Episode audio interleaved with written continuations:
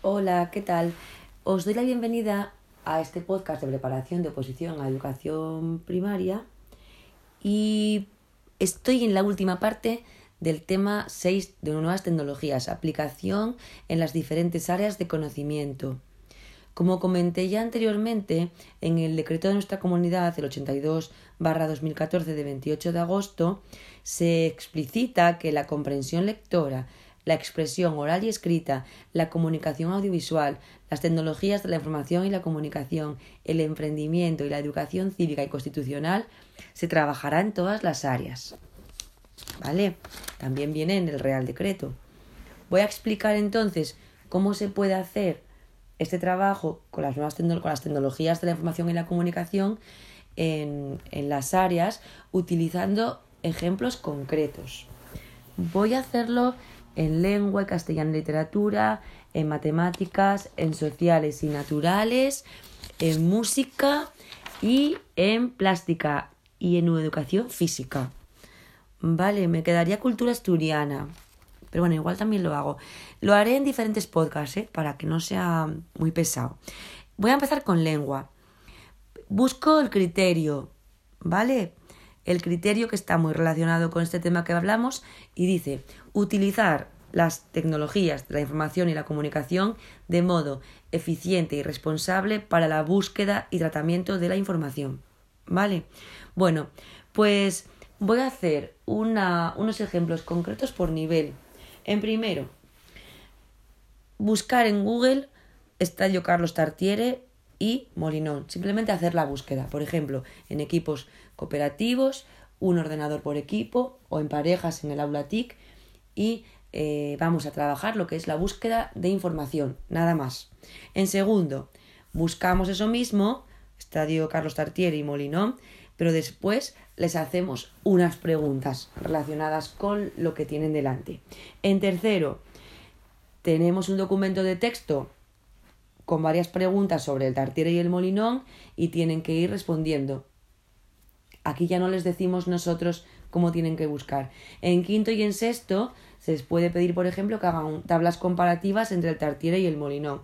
Eh, en quinto, más guiado, indicando, por ejemplo, pues eh, número de número de asientos o capacidad, de en qué año se hizo, y en sexto simplemente pues hacer una tabla comparativa Em, entre los dos estadios. Vale, vamos a matemáticas. Hago lo mismo, ¿eh? busco el criterio.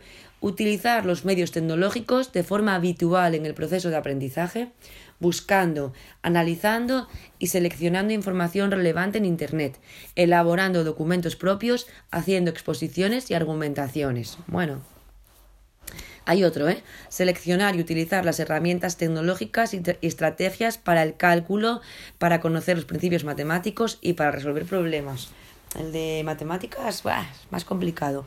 Vamos a hacerlo por internivel. En primero y segundo se pueden utilizar webs y aplicaciones para practicar ejercicios simples, la seriación, la ordenación y el cálculo con números sencillos, sumas y restas, sumas en primero, restas en segundo, menores de 100. ¿Vale? Es decir, si os fijáis, primero y segundo es uso. En tercero, resolver un problema en soporte digital, por ejemplo, eh, tienen que calcular la diferencia de medidas entre dos objetos y tienen que representar la información con dibujos.